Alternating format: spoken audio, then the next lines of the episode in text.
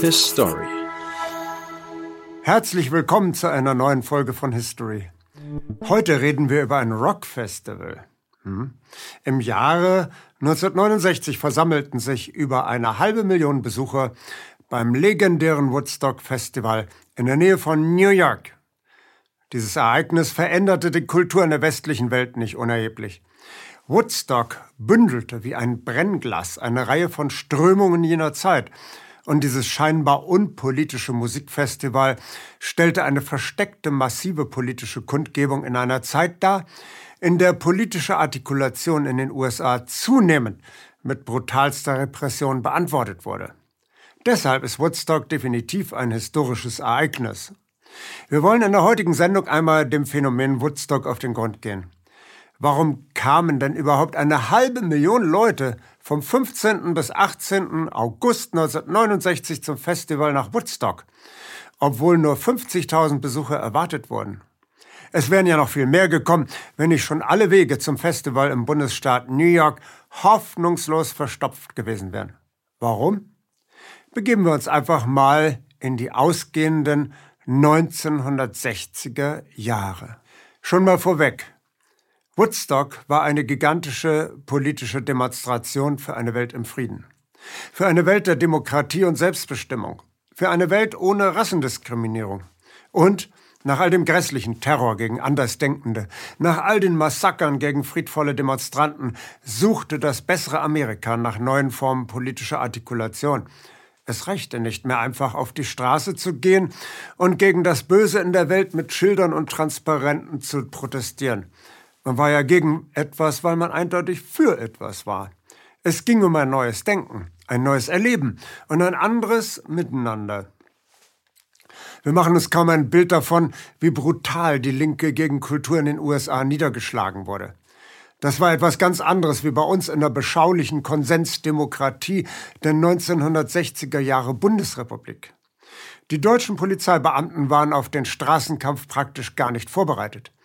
Die Polizisten droschen mit Schlagstöcken um sich und waren mit der vollkommen neuartigen Situation schlicht überfordert. Es gab in der ersten noch spontanen Phase des 68er Widerstands lediglich einen Toten in Deutschland durch Polizeiaktionen zu beklagen, nämlich den Berliner Studenten Benno Ohnesorg. Ganz anders das Bild in den USA.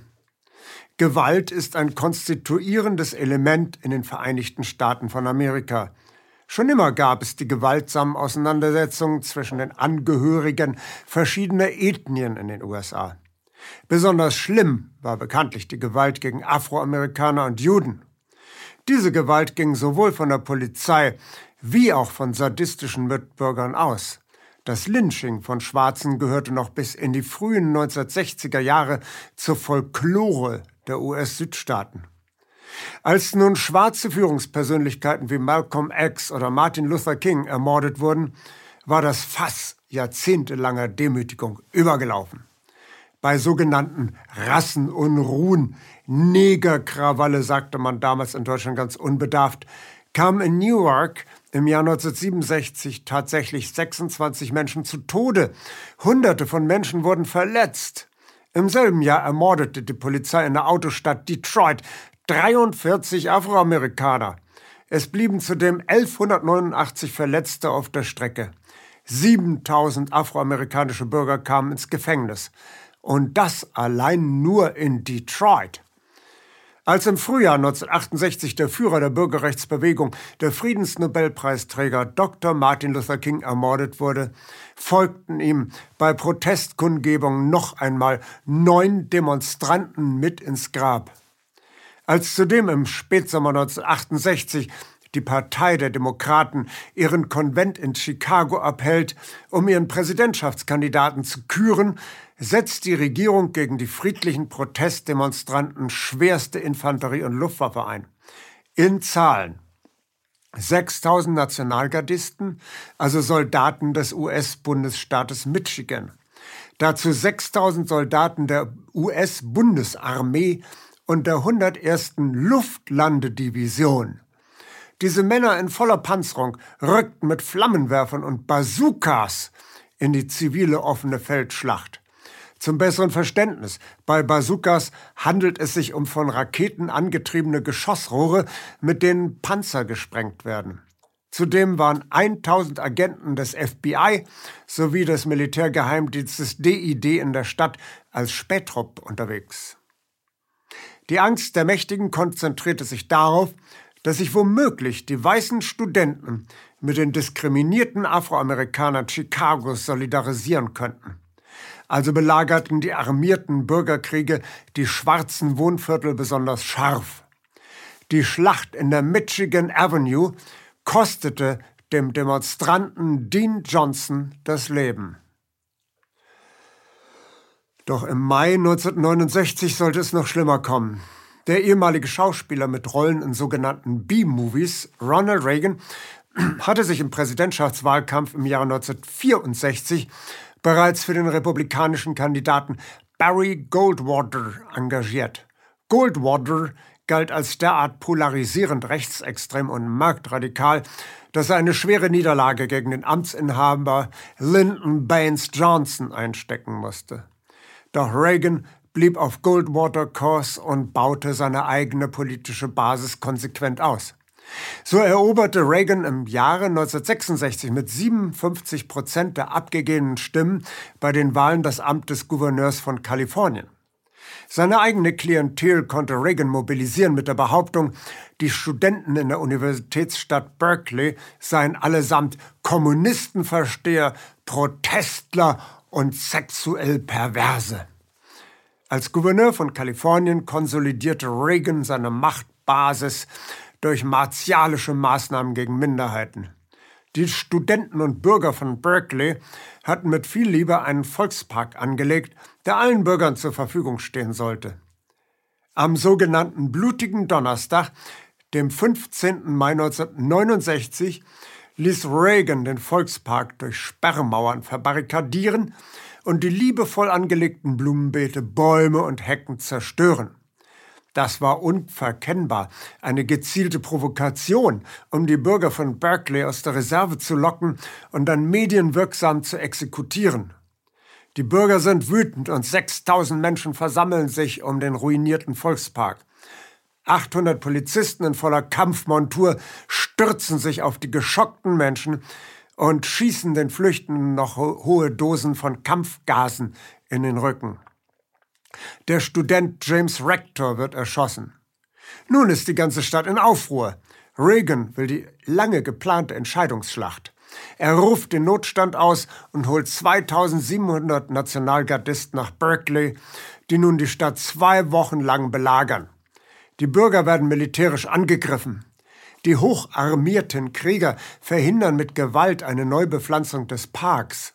Sie räuchern die Redaktionsräume der alternativen Zeitung Berkeley Tribe mit Kampfgas aus. Am 20. Mai 1969 fliegt die National Guard Hubschrauberangriffe gegen Berkeley und besprüht die ganze Stadt mit Tränengas. Nicht nur Berkeley wird Opfer der gezielten Provokationen von Ronald Reagan. Die Flower Power Metropole San Francisco wird über Jahre hinweg Opfer militärischer Attacken so lange bis auch dem letzten Hippie die Lust am Frieden vergangen ist. Dubiose Akteure aus Geheimdiensten und Mafiakreisen fluten zudem die Stadt mit Heroin. Aber Ronald Reagan hat unter Beweis gestellt, dass er der geeignete Mann ist, um als zukünftiger Präsident die gesamten Vereinigten Staaten von Friedensfreunden zu reinigen. Der Vietnamkrieg zerreißt die Gesellschaft der USA. Die Spaltung geht quer durch die Familien, Gemeinden und sogar Bundesstaaten. 60.000 wehrpflichtige junge Männer aus den USA verlieren im Dschungel von Vietnam ihr Leben. Selbst in den allerhöchsten Elitezirkeln wie dem Council on Foreign Relations oder in der exklusiven Studentenbruderschaft Skull and Bones an der Elite-Uni Yale werden die Diskussionen um das Für und Wider des Vietnamkriegs mit harten Bandagen ausgetragen und die führenden Köpfe des anderen, des friedvollen Amerikas, verlieren nacheinander ihr Leben durch gewaltsame Akte. Zu nennen sind John F. Kennedy, sein Bruder Robert Kennedy, Malcolm X, Martin Luther King, um nur die prominentesten zu nennen. Für den Frieden zu kämpfen, ist in den USA nicht nur in jenen Jahren durchaus lebensgefährlich. Auch die Leitfiguren der Popkultur leben auffällig kurz, wenn sie sich politisch klar artikulieren für Frieden und Gerechtigkeit.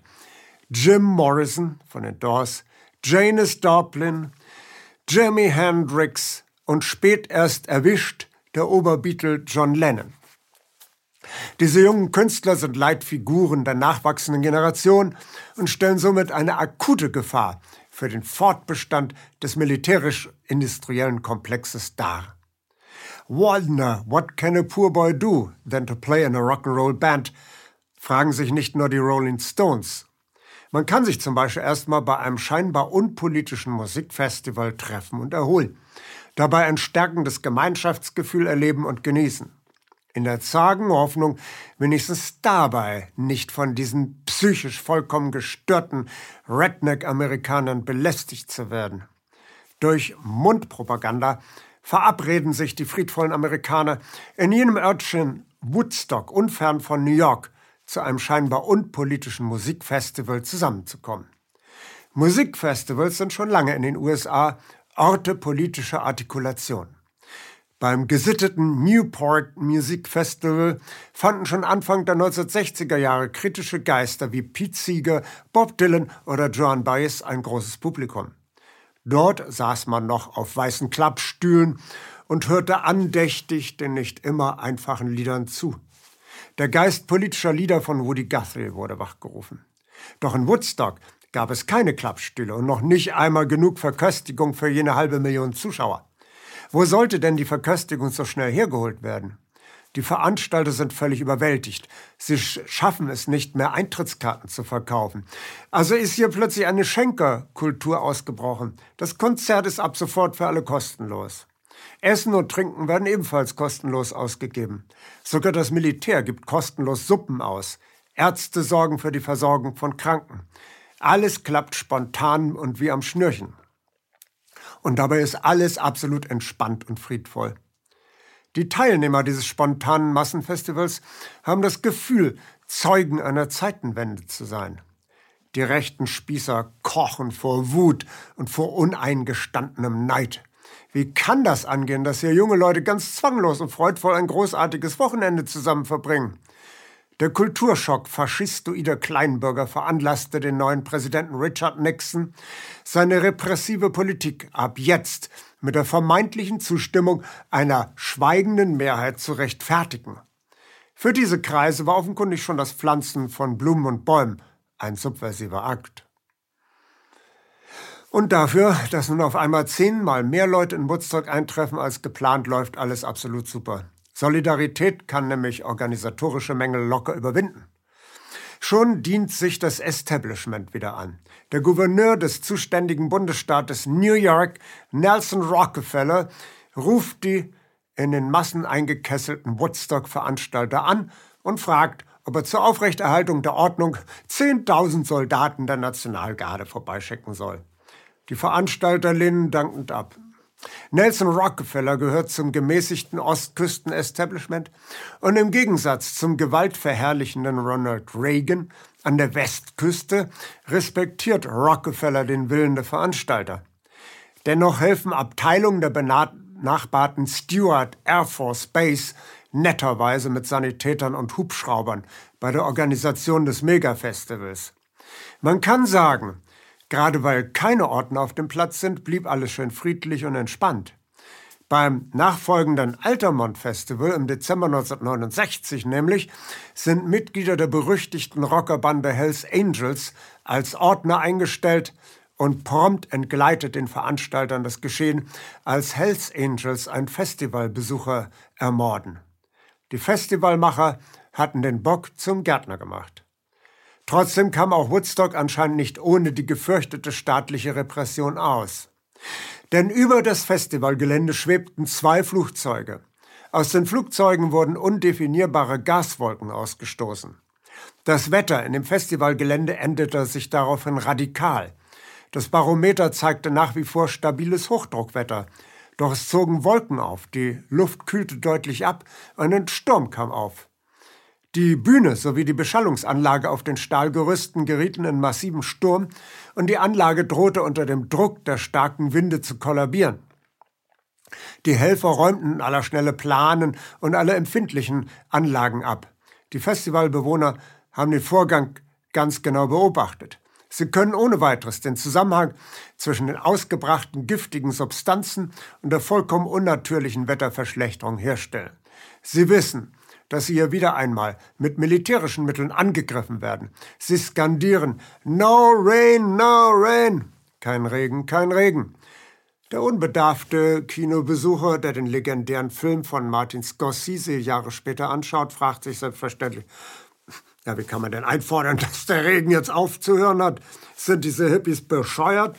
Nein, die Hippies sind nicht bescheuert. Sie wissen, dass hier eine Leistungsschau zeitgenössischer Wettermanipulationskünste abgehalten wird.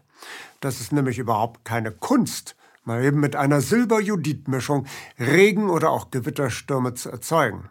Schon im Jahre 1955 sollte in der beliebten US-Fernsehshow What's Your Line, die in Deutschland als heiteres Berufe raten, was bin ich bekannt wurde, ein hauptberuflicher Regenmacher geraten werden.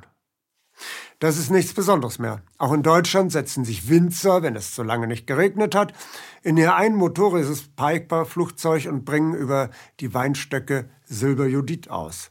Und die US-Luftwaffe hatte in der Operation Popeye in Vietnam über den Ho Chi Minh-Pfad eine garstige Soße ausgebracht, die die Regenintensität erheblich verstärkt hat.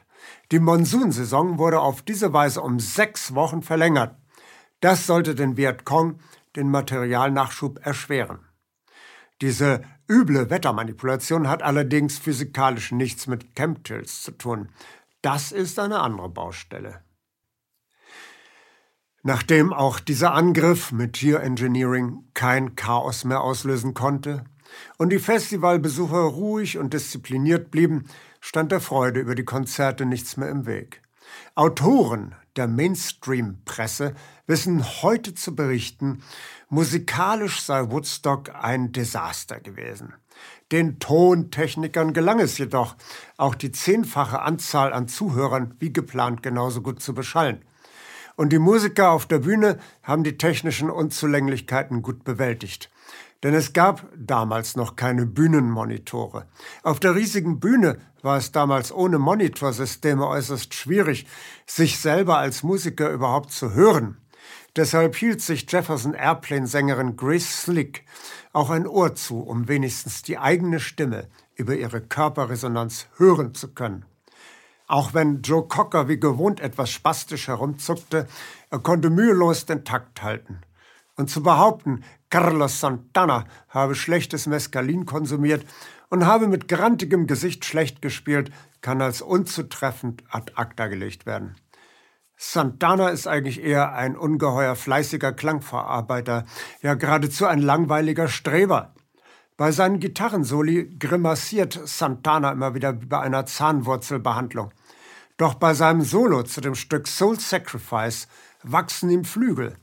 Santana und sein junger Schlagzeuger Michael Shreve schwebten in einer anderen Dimension. Carlos Santana berichtete später, er habe eine Dosis LSD konsumiert, als er mit dem Hubschrauber zur Bühne geflogen wurde. So wurde aus dem strebehaften Klangfacharbeiter ein inspirierter Derwisch. Am Morgen des letzten Festivaltages sind statt der halben Million nur noch etwa 30.000 Zuschauer auf dem Festivalgelände. Überall packen erschöpfte Hippies ihre Rucksäcke und verlassen das Gelände. Helfer räumen bereits Dreck weg. Doch auf der Bühne erscheint der Gitarrengott Jimi Hendrix bunt gekleidet und exotisch, halb Indianer, halb Afroamerikaner, ein Maniac, der ohne seine geliebte Gitarre nicht leben kann, der aus der US-Armee rausgeschmissen wurde, weil er als Soldat ums Verrecken nicht zu gebrauchen war. Aus dem Nichts war er aufgetaucht und hatte die Gitarre mit ihren technischen Möglichkeiten völlig neu erfunden. Ein Linkshänder zudem, also völlig gegen den Strich gebürstet. Jimmy hat jetzt seit drei Tagen nicht mehr geschlafen. Er macht mit der Hand das Peace-Zeichen, Frieden allen Menschen, um dann mit der Gitarre den US-Imperialismus zu zersägen. Die Nationalhymne, das Star Spangled Banner, erklingt oder besser jault schmerzgequält auf. Durch die Effektgeräte an der Elektrogitarre wird die getragene Melodie mehr und mehr zu einem Staccato und Knirschen und Krachen von Sturzkampffliegern. Bomben schlagen auf dem vietnamesischen Boden auf. Die Nationalhymne der Amerikaner wird zu einem jämmerlichen und bedrohlichen Brei, der am Boden ausglimmt. Jimi Hendrix lässt die Gitarre mit ihrer elenden Rückkopplung alleine. Seine Augen sagen, nun ist es passiert. Nun kann ich nicht mehr zurück. Möge mein Ende kommen. Es ist vollbracht. Es ist klar, dass Jimi Hendrix in Woodstock das Festival mit einem Sakrileg beendet hat. Eine schlimmere Provokation des aufgeblasenen US-Chauvinismus ist kaum noch vorstellbar. Das kann nur von John Lennon und Yoko Ono getoppt werden, die sich splitternackt fotografieren lassen oder im Bett eine Pressekonferenz geben. Jimi Hendrix wird ein Jahr nach seinem denkwürdigen Auftritt in Woodstock in einem Londoner Apartment von seiner Freundin Monika Dannemann bewusstlos aufgefunden. Im Krankenhaus stirbt Jimi Hendrix. Er stand auf der Liste der amerikanischen Bundespolizei FBI, da er an die Black Panther und verschiedene schwarze Bürgerrechtsaktivisten Geld gespendet hatte. Der Beruf des politisch bewussten Rockmusikers ist in jenen Zeiten gefährlicher als der Beruf des ABC-Tieftauchers. Jim Morrison, Janis Joplin, später auch John Lennon sterben unter höchst dubiosen Umständen. Das macht klar, dass auch das legendäre Festival in Woodstock kein unpolitisches Hippie-Walla-Walla-Ereignis war, sondern ein Politikum, das vom politischen Establishment in den USA äußerst argwöhnisch beobachtet wurde. Dennoch oder gerade deswegen halten wir fest, Woodstock ist und bleibt der verdichtete Augenblick einer anderen, einer besseren Welt, jener Welt, für die wir uns beschimpfen, diskriminieren und beleidigen lassen. Woodstock zeigt, dass es Menschen gibt, die sich nicht auf die Rolle der passiven Konsumenten oder Soldaten reduzieren lassen.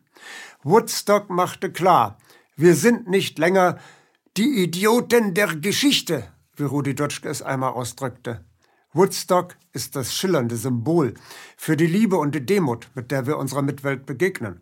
Für die Erkenntnis, dass wir zusammen mehr erreichen können als isoliert und allein. Dass es Freude macht, sich zu gegenseitig zu stärken. Das Feuer der Freude leuchtet weiter. Wir lernen aus der Geschichte, wie wir die Zukunft besser machen. His Story Danke, dass Sie Apolut eingeschaltet haben. Wir sind ein unabhängiges Presseportal. Uns geht es um Meinungsvielfalt, Toleranz und einen möglichst breiten Debattenraum, denn nur so funktioniert Demokratie. Unsere Arbeit ist technisch aufwendig und kostet Geld. Da Sie immer wieder hier sind, unterstützen Sie Apolut am effektivsten mit einem Dauerauftrag. Mehr Infos auf apolut.net/unterstützen. Apolut ist keine Einbahnstraße. Lassen Sie uns in Kontakt bleiben. Abonnieren Sie den Apolut Newsletter, so verpassen Sie nichts. Registrieren Sie sich auf apolut.net/newsletter.